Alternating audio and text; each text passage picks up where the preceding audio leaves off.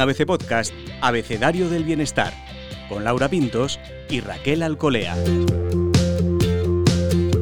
Llevamos ya un tiempo juntos. La primera etapa fue preciosa, la del enamoramiento, cuando todo era ilusión, ganas de estar juntos todo el rato, descubrirnos, compartir, hacer planes.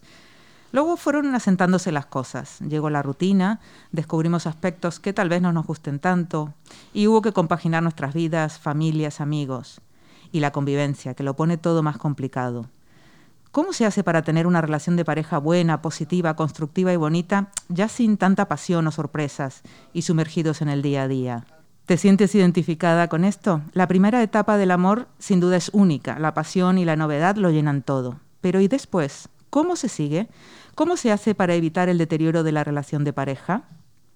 Soy Laura Pintos y en este episodio del podcast Abecedario del Bienestar, Raquel Alcolea y yo analizaremos todo esto con la ayuda de una gran experta en el tema, la psicóloga Silvia Congost, autora de libros como A solas, Autoestima automática o Cuando amar demasiado es depender, y además uno de los referentes en España en temas de pareja. De hecho, Silvia, con su manera de comunicar, nos ayuda a liberarnos de los vínculos destructivos y a construir relaciones sanas.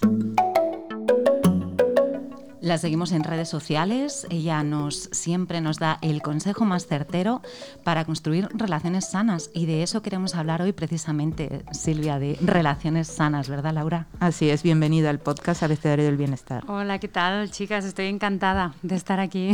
Y nosotras de que estés, es verdad que desde que nació ABC Bienestar, pues estamos unidas en esta búsqueda de construir mejores relaciones, ¿no? Que parece algo tan natural, tan evidente, todos queremos estar con alguien, pero luego nos cuesta tanto, Silvia, ¿por qué nos cuesta tanto? Bueno, por varios motivos. Mm, yo creo que de entrada falta educación en este tema. Siempre insisto en ello.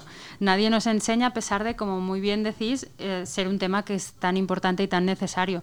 El ser humano es un ser social y las relaciones son la base de nuestro bienestar. Cuando aquellas personas con las que nos relacionamos y nos vinculamos son personas con quienes generamos vínculos sanos, eh, constructivos, que nos aportan, que nos ayudan a crecer, que nos ayudan a aprender y a conocernos más, eso hace que nuestra vida mejore, que sintamos más, nos sintamos más felices. Yo creo que repercute en la felicidad directamente.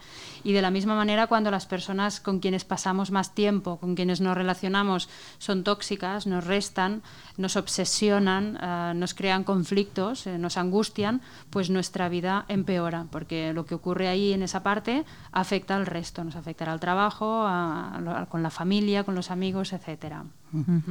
Siempre hablamos de la fase del enamoramiento, esa que citaba Laura al principio, de cuando todo es maravilloso.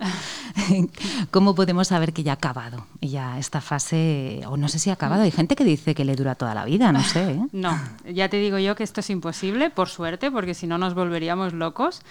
Yo creo que sabemos que ha acabado porque empiezas a ver los aspectos que no te gustan de la otra persona. Es decir, esa persona deja de ser perfecta, dejas de sentir que encaja absolutamente en todo y empiezas a ver la cara B que todos tenemos. Mm, por eso yo siempre insisto también en que cuando empezamos una relación es importante tratar de buscar qué es lo que no te gusta de esa persona, porque ahí es donde vas a conocerla de verdad y donde podrás plantearte si eres capaz de aceptarla como es, incluso con su cara B, con esos defectos, con lo que te guste menos o no, y en ese caso necesitas que cambie ciertos aspectos. Y cuando tú ves que necesitas para tú estar bien que la otra persona cambie cosas, ya yo creo que es un indicador de que empezamos mal. Porque tendríamos que sentir que aceptamos esa persona como es con todo, con, lo, con lo bueno y con lo malo. Lo que pasa, Silvia, es que cuando empiezas una relación también es normal mostrar lo mejor de ti, ¿no? Porque quieres enamorar al otro y, bueno, entonces, ¿cómo encontrar o cómo plantearte, bueno, a ver qué tiene esta persona además de todo esto bonito. ¿Cómo se llega a ese punto? Pues mira, compartiendo muchos momentos diferentes con esa persona. Cuanto más compartes, eh, más posibilidades tienes de ver qué ocurre cuando se da una situación que no esperamos, ¿no? Algo inesperado. Todos pasamos momentos en los que estamos más contentos, más tristes, más angustiados porque cambiamos y nos van pasando cosas y cuando tú pues vas de viaje, uh, sales, lo, llevas a esa persona con tu familia, compartes con, con amigos, conoces su familia, hay convivencia, Eh, entonces ahí, cuanto más compartas en más mm, ámbitos distintos, más probabilidades tendrás de ver cuál es esa cara B. Y por eso también pasa, ahora estaba pensando, las relaciones, si os fijáis que son a distancia, muchas veces ese enamoramiento no es que dure siempre, pero sí que se alarga mucho más. ¿Por qué? Porque solo compartes lo bonito, ¿no? Compartes pues esos fines de semana que quedáis en diferentes ciudades para compartir o esas llamadas que tienes tantas ganas de hablar con esa persona y no compartes el resto de cosas que pasan en un día a día, ¿no? inesperadas. Y, y no, no conoces tan bien la realidad de lo que es esa persona como cuando la tienes al lado y puedes compartir más. Hay gente que adopta fórmulas de no convivir y eso, ¿no? Pero te hemos preguntado muchas veces, casi hasta la saciedad, pero a ver, ¿es necesario convivir en pareja para, para tener una relación sólida, sana? No, necesario mm, como condición, indispensable, yo creo que no es. Lo importante para mí es que las dos personas que forman esa relación coincidan en el modelo de, vinculación que quieren, que quieren vivir. ¿no? Si, si, uno de los dos quiere convivir y la otra persona no, es probable que al principio de la relación, como estamos enamorados y lo que queremos es gustar, nos adaptamos ¿no? y decimos, bueno, no pasa nada, seguro que con el tiempo ya, ya vendrá mi terreno y querrá, querrá más, querrá convivir. Y si ves que va pasando el tiempo y la otra persona no cambia en ese sentido, ya empiezas a sentirte mal, empiezas a reprochar, es que claro, es que tú no me quieres porque tú no quieres dar ese paso. Y claro, al principio ya estaba claro esto, ¿no? Pero es como que siempre hay esa esperanza de que con el tiempo mmm, eso cambiará. Si los dos tenemos claro que a lo mejor pues ya hemos vivido experiencias anteriormente y hemos aprendido a estar solos, hemos encontrado nuestro espacio, estamos bien, y no queremos romper eso, pues ya se plantea de inicio y si estamos de acuerdo, pues mmm, tiene que poder funcionar exactamente igual, sin problema. No he podido evitar pensar cuando decías someterte un poco a, a, distintas situaciones en cuando vas a comprar una casa, ¿no? Que dices voy a ir de día, voy a ir de noche, voy a ir un fin de sí. semana, voy a ir... me ha hecho pensar un poco en esto, ¿no? Sí, sí, es cierto. Entonces sí que hay que plantear temas que para nosotros son importantes al principio, ¿no? Porque a veces uno también deja eso como, bueno, es muy pronto, bueno, es muy tal. Sí. En este sentido, parece por no, lo que dices que no hay tiempo que perder y las no, cuestiones no. fundamentales hay que sacarlas. Totalmente. A mí, mira, muchas veces me preguntan en, en la consulta o con, con, sesiones que hago, eh, es que claro, he conocido a tal persona y querría decirle que yo no quiero tener hijos o sí que quiero tenerlos, pero claro, si se lo digo el primer día que nos conocemos se va a asustar. Y yo la verdad, yo pienso, ¿por qué se va a asustar? O sea, es, es, una, es una parte que es muy importante de tu vida que afecta a la otra persona totalmente. No le estás diciendo, quiero que seas el padre de mis hijos, ¿no? Y si no me, me, me corto las venas. No, le estás diciendo algo que para ti es muy importante. Entonces, cuanto antes la otra persona lo sepa, antes vais a poder definir si coincidís en eso, que es determinante, porque si uno quiere hijos y el otro no, renunciar a una de esas dos opciones, eh, yo creo que no deberíamos hacerlo, porque uh -huh. tanto lo creemos los que estamos en un lado como en el otro. ¿no? Entonces, uh -huh. yo creo que sí, que cuanto antes se exponga todo, mejor. Incluso esta cosa que decimos a veces de poner límites, ¿no? Uh -huh, lo que no claro. estoy dispuesto a aceptar, lo que no me gustaría, porque como siempre en la fase de enamoramiento, bueno, no pasa claro. nada, ya. Y entonces esos límites también desde el principio chocan un poco, ¿verdad? Dices, oye, mira, sí. que es que yo esto no desde sí. te conozco y desde sí. la primera cenita dicen no no yo sí. esto no no pero claro sobre todo los límites tenemos que ponerlos respecto a la conducta de la otra persona cómo la otra persona actúa contigo o cómo te trata ¿no? entonces si hace algo o te trata de una manera o te habla de una forma con la que tú te sientes agredido o agredida o te sientes poco respetado, tienes que hacérselo saber. No hace falta montar un gran número, pero sí comunicárselo, porque aparte así también ves cómo reacciona la otra persona cuando tú le dices algo que no te gusta o algo que te molesta, te das cuenta de si le importa que eso te haya dolido o si uh -huh. pasa de todo y le da igual y encima se justifica y, no, y, y, acabas tú pidiendo perdón. Todo eso te permite conocer muy bien a la otra persona. Yo creo que cuanto más claros seamos, mucho mejor y, y no deberíamos tener miedo. Uh -huh. Uh -huh. Sí, a lo mejor hay ese miedo a no, justamente a que no se produzca la relación o el enamoramiento, ¿no? Sí. Que e, es un poco contradictorio porque tenemos ese miedo, pero luego si esa relación no es satisfactoria tampoco nos sirve. Estamos claro. ahí entre una y otra. Claro, yo también, mm. por ejemplo, hay veces que hay personas que me comentan, um, no sé si tendría que explicarle a mi pareja que yo he sufrido X, por ejemplo, puedo haber sufrido abusos en la infancia y, y eso me lleva a que yo tenga problemas sexuales. O puede ser que haya tenido una anterior pareja que me ha engañado muchísimo, ha sido muy infiel y yo soy ahora tengo un trauma y desconfío de todo el mundo. Pero claro, si se lo explico igual se asusta. Y al contrario, yo pienso que si a ti esa persona te da un mínimo de confianza, evidentemente, tú tienes que sentir que puedes crear un espacio en el que puedas compartir eso que es tan íntimo y cuando lo hagas también vas a conocer mucho mejor, ¿no? Porque como reaccione, si sientes que te apoya, que te comprende, que te respeta, que te da espacio si lo necesitas, todo eso te da mucha información del tipo de persona que es y de lo que puedes esperar de esa relación. Por lo tanto, yo creo que todo esto hay que ponerlo encima de la mesa porque una relación de pareja ocupará una parte muy importante de tu vida y cuanto más sientas que puedes acercarte a esa persona, mucho mejor. Fíjate que de ese lado sería interesante saber eh, qué señales indican que, oye, mira, es que esto no tiene futuro. ¿eh? eh cuando hablas, cuando intentas eh, como tener cosas en común, y ya desde el principio se puede ver, a veces nos empeñamos, no, no, pero ya cambiará. Pero ¿hay alguna alerta que podamos tener en ese sentido? Sí, yo sobre todo creo, mm, hay varias, pero por ejemplo que tú puedas comunicarte, que puedas expresar tus sentimientos, si algo te, te hace sentir mal, que sientas que la otra persona tiene compasión hacia ti, es decir, que le duele tu dolor, pero también que trata de evitarlo, que si sabe que hay algo que te molesta, que intenta no hacerlo, ¿no? Y por otro lado también que tiene ganas de complacerte. Cuando no es así, cuando la otra persona ves que un día vives un episodio en el que estás llorando, que algo que ha hecho o que ha pasado te ha afectado y encima te hace sentir mal, ¿no? Ah, eh, pues eso verás que ahí no va a haber ese punto tan importante. O cuando sientes que no, no, no coincidís o no encajáis a nivel sexual, también hay un problema, que es una parte muy importante de las de pareja, y tienes que ver que la otra persona, si hay un problema, se implica acepta su parte de responsabilidad y quiere resolverlo, ¿no? Y no en una actitud como, ay, te pañarás, es lo que hay, ¿no? Y si, y si no te gusta, pues te aguantas.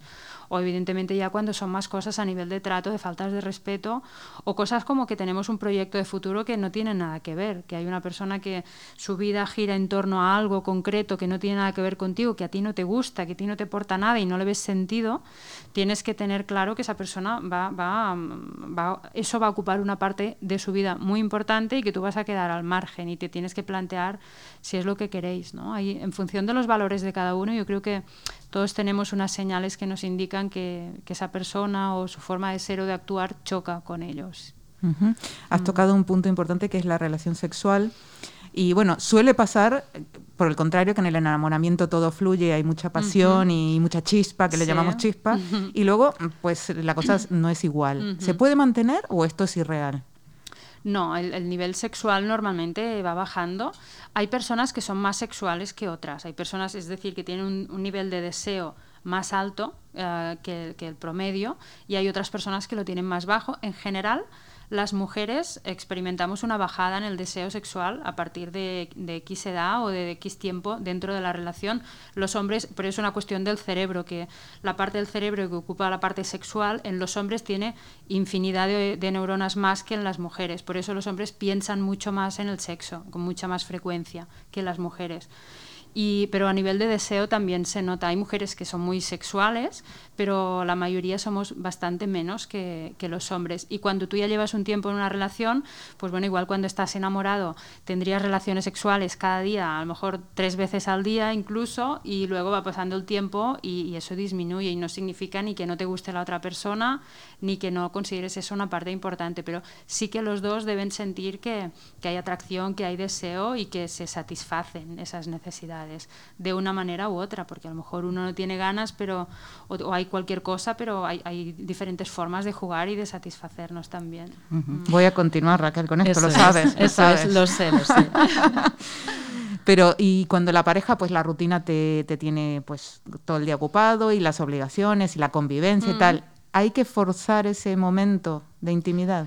Yo creo que si, si tú mm, percibes que se está creando una distancia, un, enfriamiento ahí, yo creo que sí que deberíamos poner de nuestra parte, porque a veces cuando tú creas ese acercamiento y pones un poco al principio, luego ya te vas soltando y, y el deseo va apareciendo y las ganas.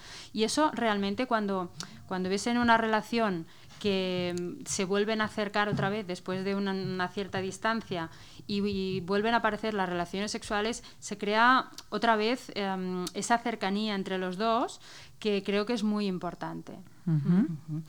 ¿Qué es lo que distingue a las parejas de, si tienen futuro, si son capaces de crear equipo? Porque hay una, expresión que utilizamos por aquí mucho, que confiamos mucho en las parejas que crean equipo, ¿no? que son capaces como de superar las adversidades, de crecer juntos, de no echarse atrás si hay algún problema. ¿Cómo se identifica esa persona que, con la que podrías crear equipo?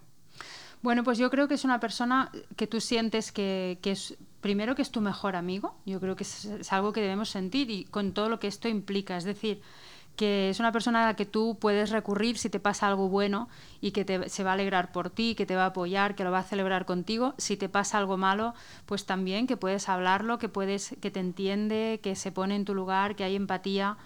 Em, que no hará nada, como decíamos, que, sepas, que sepa que te va a dañar y con quien tengamos ese deseo, pero, pero sobre todo que sintamos que esa persona está ahí presente, que nos escucha y que sintamos que le importamos y que nos prioriza, que nos tiene en cuenta.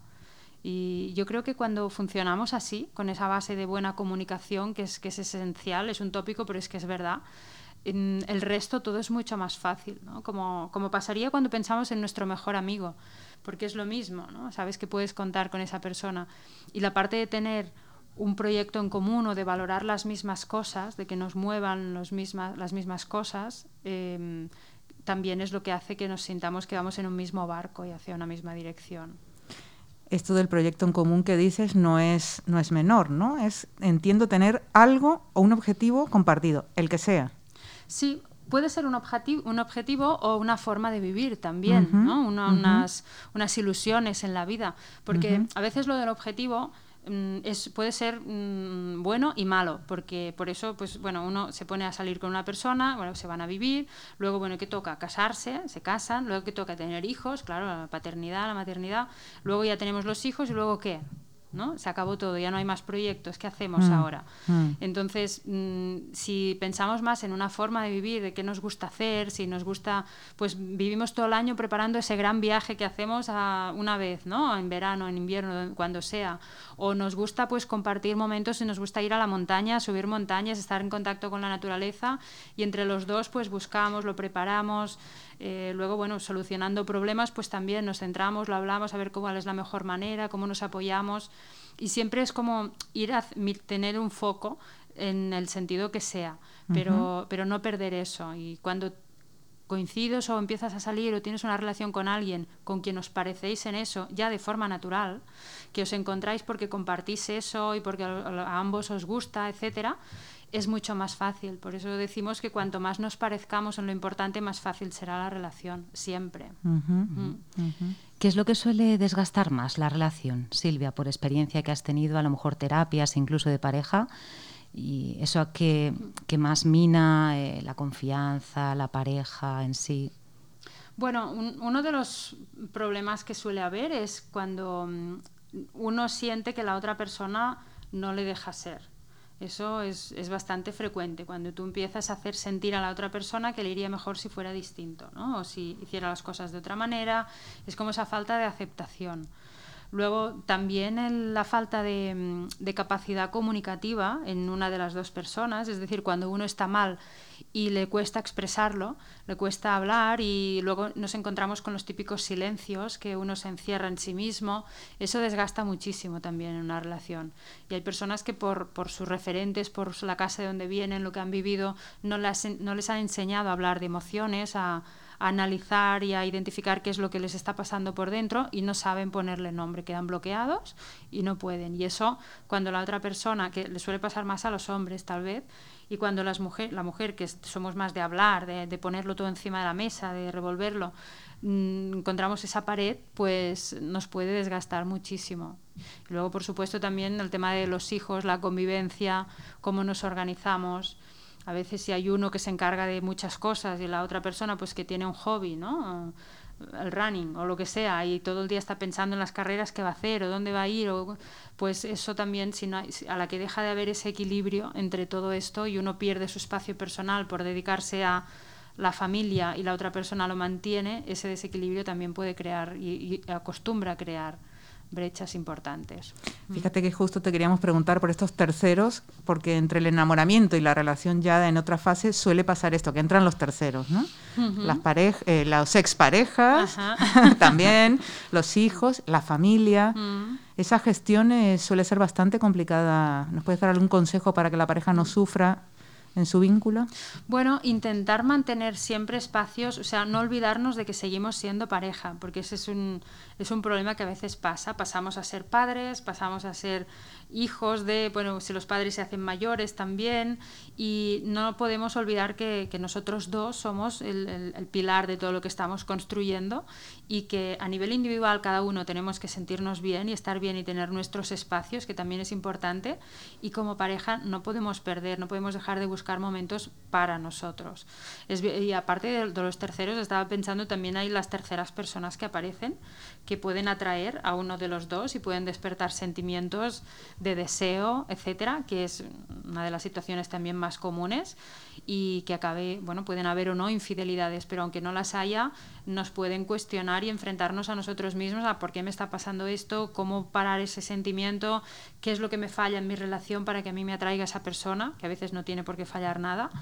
Eh, y, todo eso también, claro, bueno, es un ingrediente más que demuestra que la vida no es una línea recta y que aburridos no vamos a estar nunca. Abrió el melón, Laura. el melón, el melón, de la infidelidad. es que este tema de las relaciones tiene muchos melones. ¿eh? Este de la infidelidad, pues eh, también siempre preguntamos, ¿no? A ver, eh, perdonar una infidelidad eh, también depende de los códigos de la pareja. Claro. Eh, no sé cómo abordas cuando llega una pareja y, vive este, esta traición, supuestamente. Sí, claro, sí. Es una traición, por lo menos en nuestra cultura, en la que la, infidelidad no, no está aceptada por lo general uno se tiene que preguntar si la fidelidad es uno de sus valores innegociables para empezar, porque cuando yo, lo veo en la consulta, si para ti la fidelidad es innegociable y tu pareja te es infiel, en la mayoría de casos, por mucho que tú a veces incluso puedas decir, es que yo quiero perdonar, pero, pero quieres y puedes hacer un proceso de perdón, pero en el fondo no, no, no puedes continuar con esa persona, aunque le perdones, pero no puedes continuar porque algo se ha roto y ya no le ves igual o no la ves igual y no sientes lo mismo. Es inevitable y cambia. Hay otros casos en los que sí, que pueden entender por qué ha pasado esa infidelidad, qué es lo que ha fallado, su parte de responsabilidad a veces también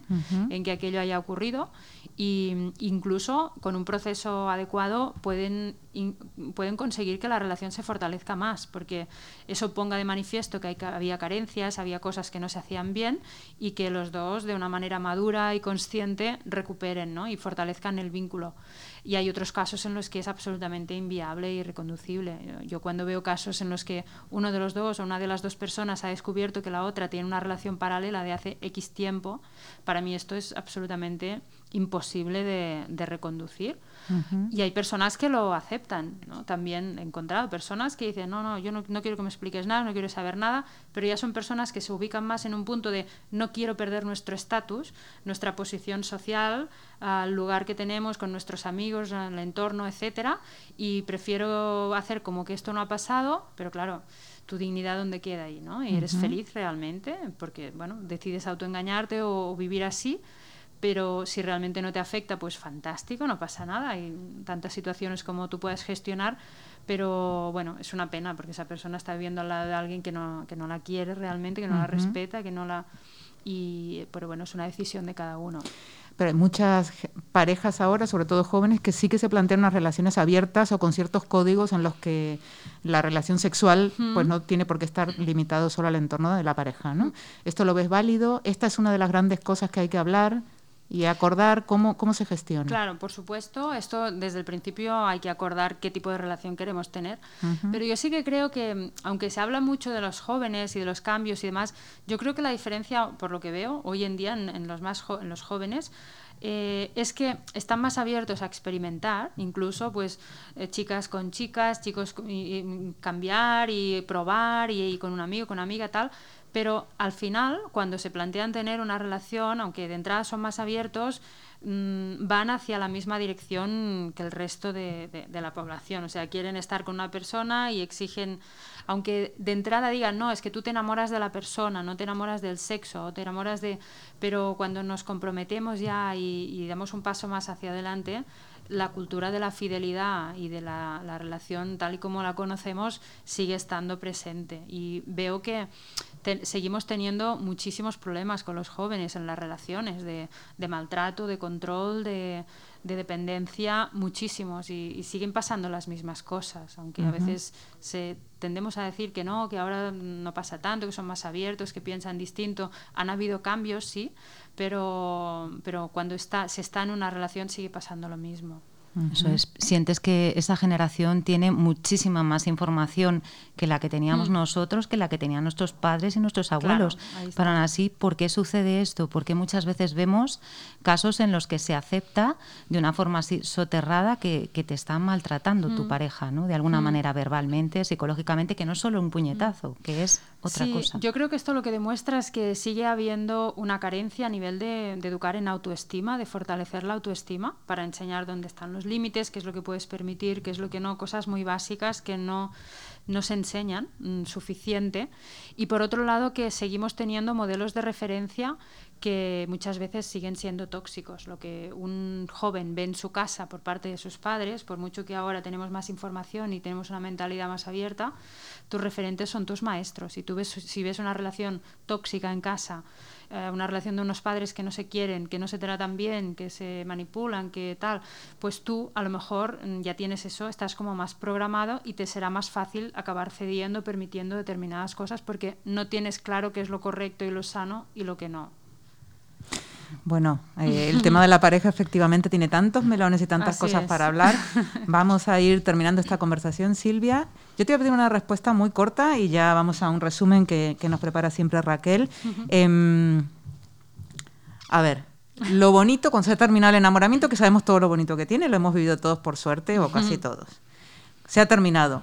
Las grandes cosas bonitas, digamos algo bonito que tiene la pareja estable y en la que trabajamos y en la que nos curramos cada día pues eh, yo creo que es un compañero o una compañera de vida con quien compartimos un, pedacito de nuestro camino por aquí. Y, si es una persona que, sentimos que hablamos el mismo idioma, que nos comprendemos, que nos entendemos, que nos motivamos, que nos ayudamos a crecer y nos hacemos de espejo, es una de las experiencias más bonitas de la vida, tener una relación de pareja sana, sin duda. Raquel, ¿qué nos cuenta? Eso es, y además es que hacia ese compañero de vida nos dices, nos cuentas desde el principio, nos dice, cuidado que falta educación, nos falta educación, porque es muy importante y tenemos que saber que la pareja nos produce mucho bienestar, ¿no? Somos capaces de producir mucho bienestar. Cuando falta esa fase de enamoramiento, cuando ya pasa, nos damos cuenta de que, uy, debía haber conocido lo que no me gustaba de esta persona, ¿verdad? Porque eso es importante para sentar buenas bases, nos dices. Así que cuanto más compartamos, pues más posibilidades tendremos de conocer todas aquellas facetas de, la otra persona que nos pueden hacer crecer o que por el contrario nos pueden hacer menguar nuestras capacidades, ¿no? Y cuando incluso haces un apunte, porque dices, cuidado con las relaciones a distancia, funciona muy bien este tema del, eh, del enamoramiento y se prolonga y se prolonga, pero esto pues no es tan real ¿no? en las relaciones eh, sólidas. Cuando hablamos del modelo de vinculación, nos dices, todo vale, siempre que los dos estéis de acuerdo, ¿no? No, no es esto obligatorio de convivir, no es obligatorio, no sé, casarse, estas fórmulas. Y también nos invitas a que hablemos antes mm, de los límites, de las decisiones importantes, de eso de tener hijos, de no tener hijos, todas estas cosas que nos da corte, pues que las abordemos antes. Y para descubrir si una relación tiene futuro, nos planteas que tenga ganas de complacerte, que encajéis a nivel sexual, que sientas que no te deja al margen, sino que te prioriza en la vida, que tú eres importante, que somos equipo, que, que podéis hacerlo todos juntos, ¿no? Y para mantener la chispa también nos invitas a que cuidemos esa relación sexual, que es importante, ¿no? Que eh, incluso dices, bueno, las mujeres en algún momento pierden el deseo sexual, pero nos invitas a que conectemos, reconectemos, volvamos a alimentar esa, esa pasión, ¿no? Que sí que es posible, ¿no? Parece que sí es posible. Total, que, tiene que ser nuestro mejor amigo, ese compañero de vida, tenemos que, creerlo así. Y con respecto a las terceras personas, a las familias, a todo, a lo que viene, no olvidemos que seguimos siendo pareja. Qué bonito, qué resumen tan ideal. Muchas gracias. Muchas gracias Silvia por acompañarnos. Gracias, ha sido un placer como Igualmente, hasta la próxima, bienestarios.